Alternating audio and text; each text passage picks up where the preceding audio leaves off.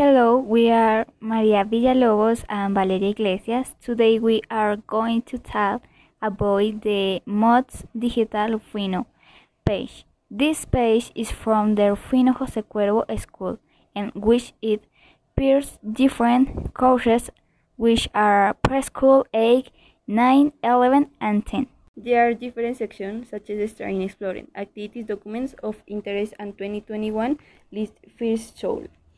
Find information about school events, social networks, and the schedule every time events occurs.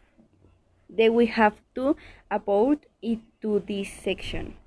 In exploring activities, you could find the activities by course delivery of 2021 reports, teacher emails, live broadcasts, 2021 and activities of week 1 and we can also find some numbers of teachers.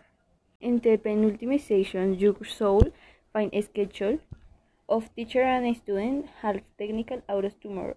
Communication from the rector, the institutional education project and coexistence manual in which you could be Where of what happens at school.